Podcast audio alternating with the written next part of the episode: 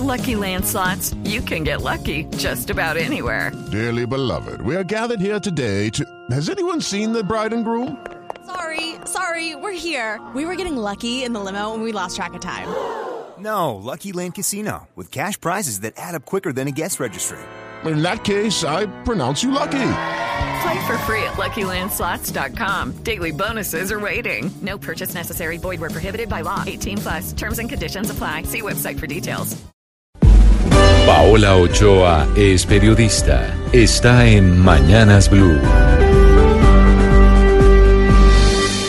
6 de la mañana, 23 minutos, y después de un año en el limbo, se cayó definitivamente la venta de la empresa de teléfonos de Bogotá. Esto luego de que el día de ayer el Tribunal Superior de Cundinamarca ratificara en segunda instancia la nulidad del artículo 140 del Plan de Desarrollo Bogotá Mejor, en donde se daba vía libre a la venta del 86% de las acciones de la empresa que tiene el Distrito Capital, lo que significa en plata blanca que no se puede privatizar la empresa de teléfonos de Bogotá sin lugar a dudas, un golpe durísimo para la administración de Enrique Peñalosa, que ya tenía planes con esa plata para este último año, pues con ella pensaba construir 30 colegios, cuatro hospitales, nuevas vías, nuevas cámaras de seguridad y hasta hacer una mayor inversión en la atención de niños de 0 a 5 años. Y por eso mismo, el distrito estaría evaluando la conveniencia de volver a presentar el proyecto para la privatización de la empresa, un proyecto que de momento queda congelado y deja colgados de la brocha no solo a los bogotanos, sino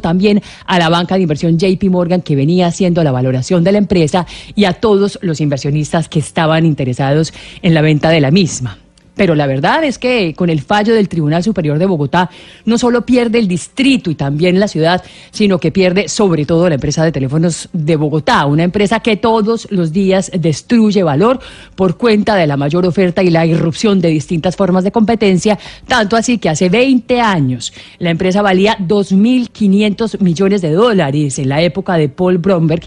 Hace tres años, cuando fue la última valoración, ya valía 750 millones de dólares y hoy en día no debe ni llegar a los 600 millones de dólares, es decir, menos de una cuarta parte de lo que valía hace 20 años y un 54% menos desde el día que empezó a cotizar en la bolsa.